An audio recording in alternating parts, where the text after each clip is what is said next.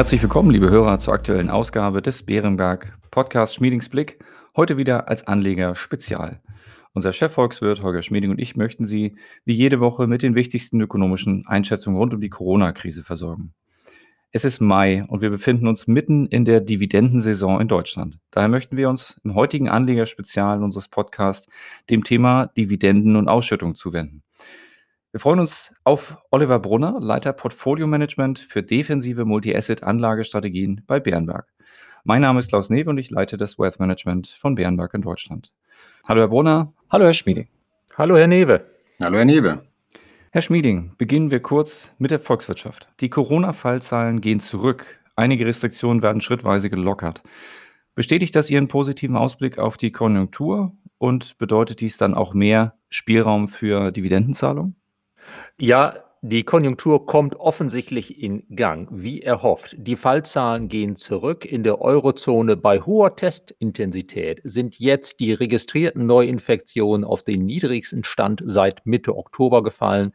Auch die Todeszahlen in Verbindung mit Covid-19 sind auf dem niedrigsten Stand seit Ende Oktober. Es gibt große Impffortschritte.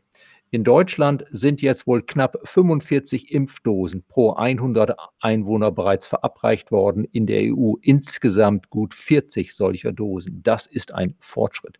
Die Industrie brummt. Deshalb können jetzt die Restriktionen angesichts des medizinischen Fortschritts wohl weiter gelockert werden. Und ich rechne damit, dass die Konjunktur dann mindestens so gut läuft, wie das in unseren Prognosen steht. Und wenn das so kommt, dann dürften im kommenden Jahr 2022 die Unternehmensgewinne zumindest wieder das Niveau von vor der Pandemie erreichen und im verarbeitenden Gewerbe wahrscheinlich auch überschreiten können. Zur Erleichterung vieler Anleger sollen die Dividendenzahlungen deutscher Unternehmen in diesem Jahr schon um etwa 5% steigen, nachdem die Zahlungen im Vorjahr um rund 20% eingebrochen sind.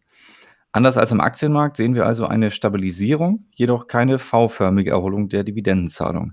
Herr Brunner, worauf lässt sich das Ihrer Meinung nach zurückführen? Ja, der Grund hierfür ist, dass die Dividendenzahlung noch auf dem Jahresabschluss 2020 basiert und dieser gerade bei zyklischen Unternehmen noch stark unter dem Corona-bedingten Einbruch gelitten hat. Einige Unternehmen haben angesichts dieser ja wieder verbesserten Aussichten nach einem Ausfall oder einer kräftigen Kürzung im letzten Jahr die Dividendenzahlungen nun wieder aufgenommen bzw. angehoben und schütten nun teilweise Dividenden aus, die sogar über dem festgestellten Jahresergebnis liegen, was auf Dauer natürlich ungesund wäre. Zwar gab es auch zahlreiche Profiteure im Corona-Umfeld, diese konnten jedoch die reduzierten Zahlungen diverser Schwergewichte, zum Beispiel aus dem Automobilsektor, nicht kompensieren, zumal sie häufig ohnehin nicht die typischen Dividendenzahler sind. In Summe führte dies zu einer insgesamt geringeren Ausschüttung als vor Beginn der Pandemie. Vielen Dank. Dann lassen Sie uns als nächstes über Anleiherenditen sprechen. Nachdem die Zinsen nach der Finanzkrise stark sanken und sich nicht mehr erholt haben, wurde der Marketingspruch Dividenden sind der neue Zins en vogue.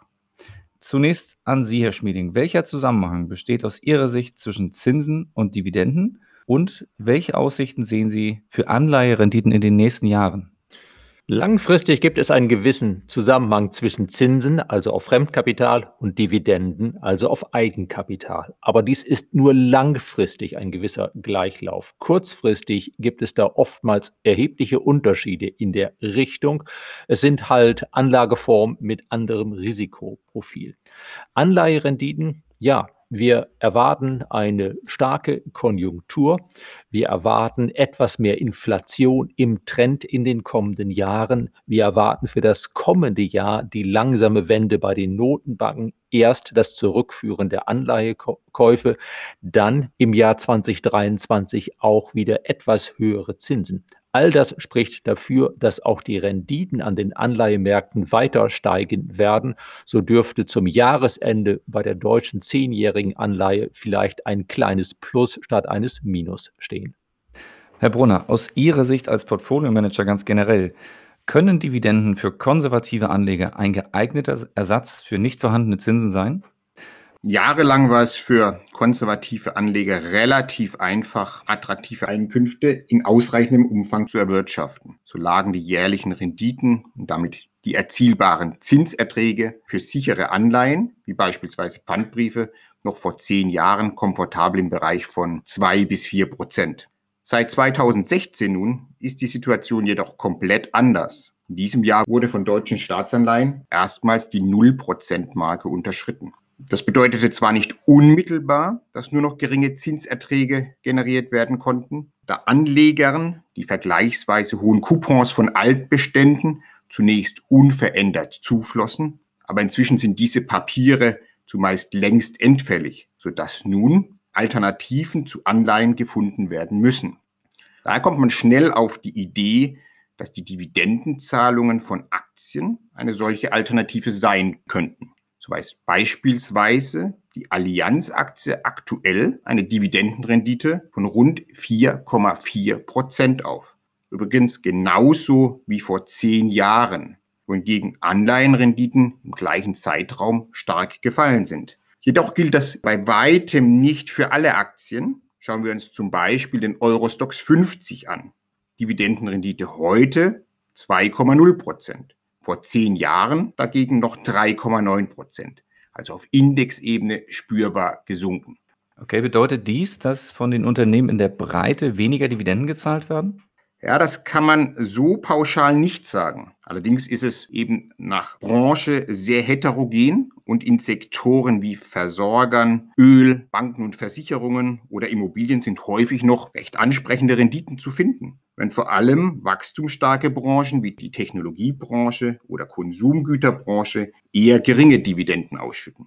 Ja, zudem hat sich die Indexzusammensetzung infolge der unterschiedlichen Wertentwicklung unter der Indexoberfläche stark in Richtung solcher Branchen mit strukturellem Wachstum verschoben, sodass die Dividendenrendite auf Indexebene folglich gesunken ist. Ja, hinzu kommt noch, dass auch in Europa inzwischen zunehmend Aktienrückkäufe von den Unternehmen als Alternative zu Dividendenzahlungen vorgenommen werden und diese zumindest teilweise ersetzen.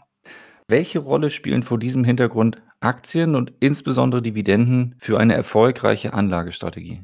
Ja, selbstverständlich spielt aus den zuvor dargestellten Überlegungen die Aktie eine zentrale Rolle für unsere Anlagestrategien. Anleihen können auf diesem Renditeniveau, wenn überhaupt, nur noch bedingt helfen. Insbesondere für ausschüttungsorientierte Anleger, die eine jährliche Ausschüttung bzw. einen jährlichen Ertrag wünschen, stellen Dividendeneinkünfte daher einen wichtigen Faktor dar. Da sind häufig auch Stiftungen und für die ist es eben wichtig, dass die Ausschüttung aus sogenannten ordentlichen Erträgen stammt. Ordentliche Erträge sind Coupon- und Dividendenzahlungen, aus denen der Stiftungszweck gespeist wird und eben keine realisierten Kursgewinne. Letztere stellen im Gegensatz dazu außerordentliche Erträge dar. Eine attraktive Dividende kann dennoch selbst bei einer starken Ausschüttungsorientierung nicht das alleinige Entscheidungskriterium sein. Das wäre definitiv zu kurz gedacht. Eine vermeintlich hohe Dividende, die aus der Unternehmenssubstanz ausgeschüttet wird und gar nicht operativ erwirtschaftet wurde, kann langfristig sogar schädlich sein. Da sollte nicht nur auf die Dividendenhöhe geachtet werden, sondern auch auf die Dividendenkontinuität, respektive die Verlässlichkeit des Unternehmens die Dividende regelmäßig auszuschütten oder besser sogar noch kontinuierlich zu steigern. Eine hohe Dividende in einem Jahr und im nächsten Jahr ein Dividendenausfall ist für die notwendige Kalkulierbarkeit eigentlich katastrophal. Gerade für Anleger wie Stiftungen, die verpflichtende Zusagen gemacht haben, ist eine hohe Planbarkeit und Verlässlichkeit essentiell. Vielen Dank. Blicken wir auf einen anderen Aspekt. Für die Unternehmen sind verlässliche Dividendenzahlungen auch für die Pflege des Aktienkurses und des Images gut. Wie sieht es aus Anlegersicht aus, Herr Brunner? Ja, der Vorteil von Dividendeneinkünften im Vergleich zu potenziellen Kurssteigerungen liegt äh, auf der Hand. Vorausgesetzt die Verlässlichkeit der Dividendenzahlung stimmt, lässt sich diese dann auch recht sicher planen, egal ob die Aktienkurse steigen oder auch mal kräftig korrigieren. Nahezu analog zu einem jährlichen Zinsertrag. Dagegen lassen sich Kurssteigerungen bzw. realisierte Kursgewinne weniger gut planen. Auch wenn diese bei einem langfristigen Anlagehorizont im Durchschnitt attraktiver sein mögen, kann es auf Kalenderjahressicht schwierig sein, Kursgewinne exakt in diesem Zeitraum eben auch realisieren zu können. Wie vorhin bereits angesprochen, waren viele Wachstumswerte die Gewinner in der Corona-Krise. Unternehmen wie Amazon zahlen aber zum Beispiel keine Dividenden. Warum setzen Sie so stark auf Wachstumstitel und nicht stärker auf Aktien mit hoher Dividendenrendite, um Ausschüttungen zu gewährleisten? Ja, statt eine hohe Dividende auszuschütten, können Unternehmen alternativ die erwirtschafteten Gewinne im Unternehmen behalten und in zukünftiges Wachstum und aussichtsreiche Projekte investieren. Ein Unternehmen, das mit seinen Geschäften hohe Erträge erwirtschaftet und gleichzeitig kräftiges Wachstum aufweist, kann langfristig betrachtet häufig seinen Aktionären einen höheren Anlageerfolg bringen als ein Unternehmen, das jährlich hohe Auszahlungen an seine Aktionäre vornimmt.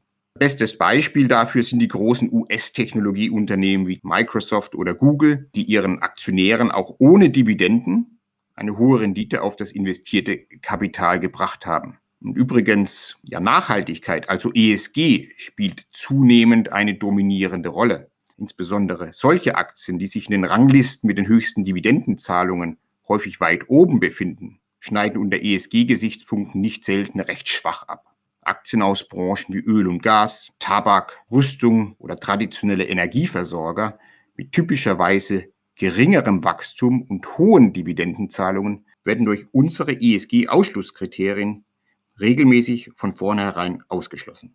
Wir sind schon wieder fast am Ende. Ich danke Ihnen sehr für Ihre heutigen Einschätzungen und würde Sie, Herr Brunner, bitten, am Ende nochmal zusammenfassend zu sagen, worauf aus Ihrer Sicht bei Dividenden geachtet werden sollte. Insgesamt kann man sagen, dass die Dividendenhöhe alleine sicher nicht das entscheidende Kriterium ist. Eine rein auf Dividenden fokussierte Strategie ist deshalb aus unserer Sicht nicht ausreichend. Bei der Aktienauswahl sollten die Anleger vielmehr auf die langfristigen Erfolgsfaktoren Qualität und strukturelles Wachstum achten. Das langfristige Gewinnwachstum und die Erfüllung von ESG-Kriterien sollten im Mittelpunkt stehen. Ja, wie schon erwähnt, kommt bei ausschüttungsorientierten Anlegern wie Stiftungen ein für diese Anlegergruppe zentrales Element hinzu, nämlich der Bedarf, jährlich verlässliche, idealerweise planbare und attraktive ordentliche Erträge zu erwirtschaften. Nicht erst seitdem das Zinsniveau so tief ist, kommt dabei Aktien mit einer attraktiven und verlässlichen Dividendenzahlung eine Schlüsselrolle zu. Meine Herren, ich danke Ihnen für Ihre heutigen Einschätzungen herzlich. Gerne, bis zum nächsten Mal. Ja, vielen Dank, gerne wieder. Damit verabschieden wir uns von Ihnen, liebe Hörer. Wir hoffen, es hat Ihnen gefallen und in jedem Fall freuen wir uns auf Ihre Fragen oder Anregungen per E-Mail an schmiedingsblick.bärenberg.de. Bleiben Sie gesund und bis kommende Woche.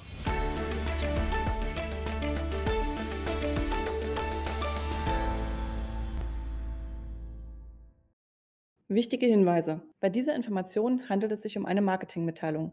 Diese soll Ihnen Gelegenheit geben, sich selbst ein Bild über eine Anlagemöglichkeit zu machen. Wir weisen ausdrücklich darauf hin, dass diese Information keine individuelle Anlageberatung, keine Anlageempfehlung und keine Anlagestrategieempfehlung darstellt. Frühere Wertentwicklungen sind kein verlässlicher Indikator für die künftige Wertentwicklung.